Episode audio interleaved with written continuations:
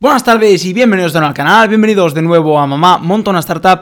Como cada domingo volvemos con las noticias, pero antes espero que hayáis pasado unas grandes navidades y desde Mamá Monta una Startup os queremos desear un próspero y un grandísimo 2020, ¿no? Y ya para empezar con las noticias, obviamente al ser Navidad pues hay menos noticias, hay menos actividad empresarial, pero en este caso os traemos cuatro noticias y la primera es que Homespace ha sido declarada la startup del año española en los South Europe Startup Awards. La empresa se dedica a la oferta a empresas de servicios de alquiler de alojamientos corporativos de media estancia. Homespace pasa a representar a España en la gran final regional, obviamente ya pasa al, al nivel europeo, ¿no? Contra los del sur, en este caso los ganadores de Italia, Portugal, Grecia, Malta y Chipre para competir en el premio global. South Europe Startup Awards es un concurso de startups que representa la nueva región del sur de Europa, ¿no?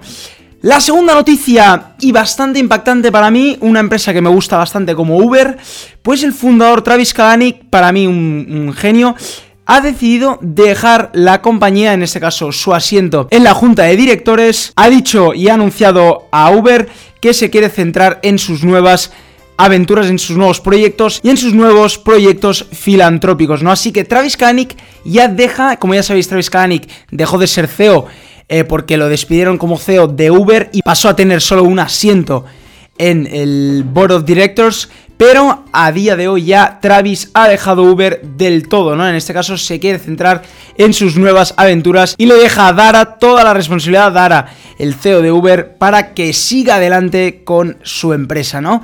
La tercera noticia y a nivel mundial es que ByteDance, la empresa que tiene una, la mayoría en TikTok, quiere dejar su participación en TikTok. ByteDance básicamente es la empresa que ha revolucionado TikTok. Como ya sabéis, TikTok antes era Musical.ly. Eh, ByteDance se hizo con Musical.ly y la convirtió en la gran red social que es TikTok, que para mí es una de los del futuro, las que más están creciendo estos últimos años. Es verdad que de momento está un sector bastante más juvenil, ¿no? Pero yo creo que es una red social del futuro. Es un Vine, la verdad que son vídeos divertidos, cortos, que te engancha bastante, ¿no? En este caso, ByteDance, por problemas legales en Estados Unidos, como ya sabéis, TikTok tiene muchas movidas, ya que obviamente ataca un sector más infantil y ahora mismo la privacidad ya los protege mucho a los menores, ¿no?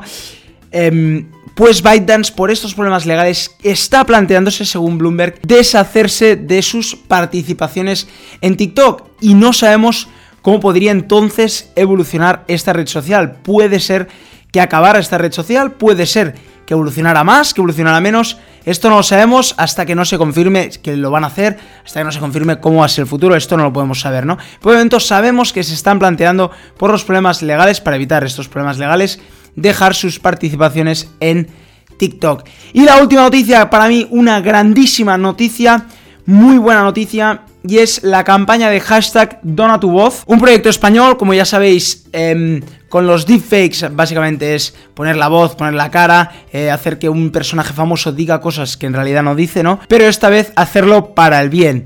En este caso es un proyecto español que genera deepfakes de audio con los que devolver su voz a los enfermos de la de esclerosis lateral amiotrófica. Esta enfermedad, eh, desafortunadamente, mucha gente están accediendo a donar su voz, a, reproducir. Aquí nos pone, graban 100 frases, ¿no? Para que las personas con esta enfermedad, pues puedan tener una voz más humana en su sintetizador y así poderse comunicar muchísimo mejor. Me parece una campaña eh, muy buena y la verdad que os la podéis mirar, es hashtag dona tu voz. Pues bueno, pues hasta aquí las noticias de hoy, de esta semana. Espero que os hayan parecido interesantes. Si es así, acordaros de darle un buen like al vídeo y acordaros de suscribiros al canal, al podcast para más vídeos como este. Y bueno, no sé si habrá vídeo más en este 2019. Si no es así, os deseo una gran entrada de año, que os lo paséis súper bien en fin de año y como cada día nos vemos en otro vídeo. ¡Chao!